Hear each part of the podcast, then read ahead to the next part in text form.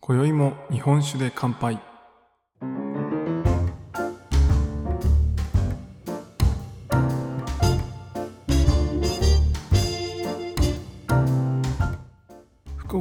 酒師こと杉玉がお送りする酒林ラジオ。この番組では毎回ちょっとだけ日本酒の楽しみ方や銘柄をご紹介しながら日本酒の美味しく楽しい入り口へご案内するための情報をお届けしております。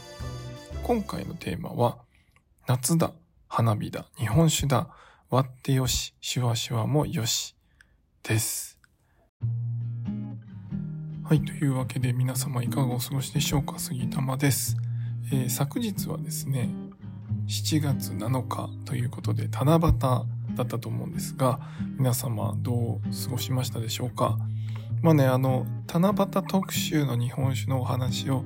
しようかなと思ったんですけど、えあんまりね、七夕に特化した日本酒って、えー、少ないなと思ったんですよね。まあ結構有名な銘柄といえば、えー、伊達セブンというね、えー、宮城の酒蔵さんが集まって作っている、えー、銘柄が、まあ、7月7日の、えー、夜の7時以降に開栓してくださいというそういうね、えー、指定がある、まあ、面白いお酒があるんですけど、まあ、それはねあの7月7日といえばという日本酒かなと思うんですが、えー、まあそれ以外はですねこうたくさんあるわけではないかなと思います。もちろんね、あのその時期に合わせて出てくる夏酒みたいなものもたくさんあるんですが、まあ、ちょっとね、そこに特化してお話しするのもあれかなと思って今回はしなかったんですが、まあ、皆さんね、7月7日の、まあ、願い事をする日でもあるかなと思いますが、皆さんどんな願い事をしてお酒を飲んで過ごされたのかなというのはとても気になりますが、はい。で、えー、今回はですね、まあ、夏だ、花火だ、日本酒だということで、えー、まあ、夏酒のね、お話は前回だったかな、えー、前回か前々回に、えー、その夏酒の日本酒のお話をさせてもらったと思うんですけど、いかがですか？皆さん夏酒購入されましたか？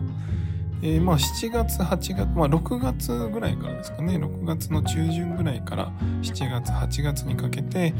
夏酒がどんどんリリースされますよっていうお話をしたんですが、まあ、あの夏酒のタイプもねしっかり系とさっぱり系がありますよっていうお話を前回させていただきました。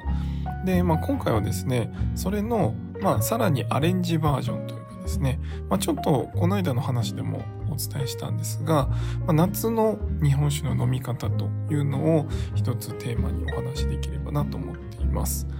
でまあ夏ねやっぱり暑いじゃないですか。で、日本酒って結構アルコール度数が高いんですよね。まあ皆さんご存知だと思いますが、大体日本酒のアルコール度数っていうのは15度から16度ぐらいに合わせて作られるものが多いです。で、えー、生原酒とかで、まあ、原酒と呼ばれるやつですね。それは、あの、普通日本酒っていうのは、あの、ネガティブな意味ではなく割り水というので最後に調整します。それは味わいの調整だったり、まあ、アルコール度数の調整だったりというところで割り水というのをして、まあ、最後に酒質を安定させるという工程があるんですけど、まあ、原酒と呼ばれるものは基本的にその割り水というのをせずに、まあ、絞ってそのまま出すと。いうのがこの原酒というものです。なので、まあ、室賀生原酒みたいなね、えー、言葉をよく聞くかもしれないんですけど、まあ、これは無ろ過なので、えー、ろ過せずに、えー、ろ過せずにと言ってるんですけど、実際はあの、ロシというかね、酒袋は通してます。そうじゃないと清酒という分類にできないので、えー、こすのはこしてます。ただそこからね、あの、透明になるぐらい、こう、綺麗にこすとか、あとは、えー、活性炭ですね。活性炭でろ過すると、あの、色がね、めちゃ無色透明になったりっていう風になるんですけど、まあ、一方でその活性炭に吸着する物質があの香りの成分とかねそういうものもある可能性があるので、まあ、そういった意味ではそういうそういう要素が、えー、無ろ過に比べると、まあ、落ちてしまうなくなっちゃうっていうところがあります。まあねそれはそれであの安定させるっていう意味ではもちろん活性炭通す方が、まあ、ろ過する方が綺麗な脂質にはなったりするんですがもともとのそのフレッシュさとかジューシーさとかそういったものをこう封じ込めるためには、まあ、無ろ過の方が良かったりします。なんで無ろ過で生原酒っていうのは生原酒で一言じゃなくて生酒と原酒ですよっていうことですね。まあ、生っていうのは生酒なので火入れせずにそのまま。なんでまあ無ろ過生原酒っていうと割り水もしないし火も入れない、まあ、熱も入れないし活性炭ろ過もしないっていう。まあそういうことですね。なんでもう酒袋で絞ってそのまま瓶詰めして出しましたよっていうのが、まあ、この室賀生原酒。になります。でこういう室賀生原酒っていうのもあのこの時期夏の時期に多くてでその原酒っていうのは特にアルコール度数が高くなったりします、まあ、最近はですね傾向としてはこう低低アルコール側による傾向があるので、えー、まあ生原酒でも15度とかになったりはするんですけど、まあ割とね、え、生原酒とかになると17度以上ですね、17度、18度、19度ぐらいまでいってるものとかもあります。で、まあそういうね、こう、しっかり濃いものっていうのがこの夏に出てきたりするんですけど、まあそれを暑い夏の日に飲むっていうのはね、ちょっと重たいなと思う日が結構あります。あの、うわ、濃いな。まあそういう日もあるんですけどね。あの、ガツンと、こうね、にんにく料理とか食べながらそういう原酒のね、えアルコール度数高いガツンとしたものを飲むっていうのももちろんいいんですけど、まあ、なかなかこう機会としてはもうちょっとさっぱりして飲みたいなっていう時の方が多いのかなと思ったりします。なので、まあ、そういった時にどうやって日本酒飲むかっていうと、まあ、日本酒じゃないものを飲むっていう選択肢もね、まあ、例えばハイボールを飲むとかビールを飲むとか、まあ、あとサワーとかですね、ま、そういったものを飲むっていうのはもちろんいいと思いますただまあ日本酒でも、えー、そういうさっぱりのリクエストにお答えできますよというところなんですけど、まあ、やり方としては、えー、まあ、さっぱりさせるためにはですね割るのが一番です。で、まあ、日本酒って割っていいのみたいな話があるかもしれないんですけど、えー、もうもちろん大丈夫です。はい。まあ、あんまり多くはないですけど飲食店さんとかでも日本酒ハイボールといって、まあ、日本酒をソーダ割りにして出していただくところとかもありますがあのそういうふうに飲む飲み方っていうのは全然 OK です。僕の一番のこの時期のお気に入りっていうのは、えー、ソーダ割りにレモンをねちょっと絞るっていう飲み方が、まあ、結構個人的には好きです。あの結構爽やか系、もともとね、えー、爽やかとかスッキリ、まあ普段言ってる分類でいくとモダンライトとかね、まあモダンリッチでも大丈夫ですが、まあモダン系の日本酒を、まあ大体2対1ぐらいで日本酒を多めに入れていただいて、で、そこに炭酸を1の割合で入れていただくという感じですね。まあそれぐらいこう日本酒を濃いめに入れて、まあでもそれでもね、3分の1えー、炭酸が入ると全然ね軽さが変わってきます。でそこにちょこっと、えー、レモンを絞ると。レモンでもいいですしあのレモンピールでもいいです。あのねちょっとねレモンの果汁を入れる時と、えー、レモンピールを入れる時では少し味わいの感じ方は違いますね。まあ、あの果汁を入れるとその酸っぱさというか酸味がねしっかり立ってくるというかそういう爽やかさになりますが、まあ、一方でレモンピールだとですねちょっと苦味とかそっちが入ってくるので、まあ、そういうすっきりさですよね。あのレモンサワーを飲むのと、まあ、ビールを飲むって考えると、まあ、全然違うものなんですけどあの味わいのすっきりさっていう意味でいくとちょっと違いません？あの果汁が入ってるレモンサワーはそういうクエン酸とかねそういうレモンの柑橘系の味わいの爽やかさみたいなところで、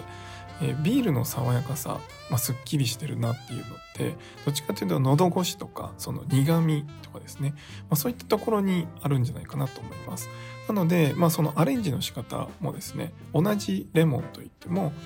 ピールを使うのか果汁を使うのかによって味が変わってきます。なんでまあ一つねレモンがあれば両方楽しめるということで。まああの結構ねいろんな日本酒変えてみてそのレモンのアレンジね、えー、変えてみるっていうのはすごいあの面白いですしあのまたねその日本酒の何て言うんですかね良さを新たな良さをですね発見できる、まあ、いい飲み方なんじゃないかなと個人的には思ってます。ま、炭酸を入れることでねこう香りとかもだんだん上がってくるんですよねこの炭酸の泡と一緒にですねなんかウイスキーとかでもあの結構こうハイボールとかにして飲むことでその香りとかを楽しめるようになるからあのストレートで飲むよりあの炭酸でちょっと割った方がいいっていう風なお話も聞いたことがあると思ってるんですが、まあ、そういうねこう香りの感じ方っていうのもそのままの、まあ、液で液体でね飲むよりそういう割った方があの良さが出てきたりっていうのももちろんあると思うので、まあ、そういったこういろんなね飲み方を試してみていただければなと思います。で今のがね、えー、割って飲むっていうやり方なんですけど、まあ、もう一つシュワシュワっていうところであのソーダで割ってもシュワシュワになると思うんですけどあともう一つねさっぱり飲むっていう意味でいくとスパークリングですねスパークリングの日本酒を選んでいただくといいのかなと思いますでスパークリングの日本酒の傾向としては結構低アルコールのものが多いです。あのうちの妻はねお酒を全然飲まないんですけどあの飲めないわけじゃなくて、まあ、そんなにあの味が好きじゃないって言ってあの飲まないんですけど、えー、大分の八鹿酒造っていうところのね八鹿の虹っていうあのスパークリングの銘柄があるんですけどそれはねその苦手な妻でも一緒に飲めたぐらい飲みやすい銘柄で結構ねいろんなコンペティションでも入賞しているようなそういうあのお酒なんですけど、まあ、実は妻の実家がすごい近くであのすぐね買いに行けるようなところだったんですけど全然知ら僕は知らなくてあの一般的な何て言うんですか日常酒としていろんなところにあるのは知ってたんですけどそういうスパークリングを作られているのを知らなくてで飲んでみてですねあのあ結構いけるなと。いう感じでした。あのアルコール度数がですね8%しかないんですよね。なんでそういう意味でもこうアルコールの嫌なツーンとした感じがなくて、まあ、さらっと飲めるようなそういう銘柄かなと思います。でまあ他にもですね日本酒のスパークリングってめちゃくちゃいっぱいあるんですけど結構123%ぐらいのところが多いです。なのであのちょっとねさっき言ったみたいな原酒とか生原酒みたいなんであの17度18度みたいなこう強いアルコール度数のやつっていうよりはもっと低アルコールのものでさらっと飲めるようなそういったものが多いのが日本酒のスパークリングかなと思います。なのでまあ選ぶ時にですね今の時期夏酒ってもちろんあるんですけどまあそういう暑い日用にちょっとスパークリングを買っておいて、まあ、それを開けて飲むとか。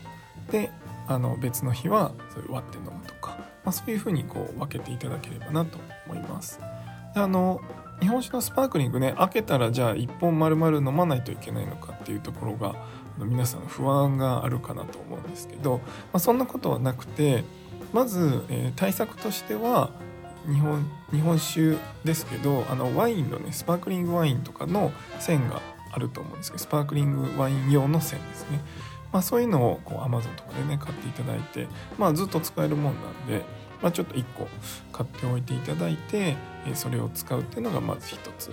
でまあそれができない場合ですねお持ちでない場合はあの、まあ、ラップとかでしっかり口のところくるんでもらったら1日2日ぐらいはある程度シュワシュワは残ったまま飲めます。でえー、まあ3日目以降ですねはさすがにやっぱりちょっとずつ炭酸は抜けてきます。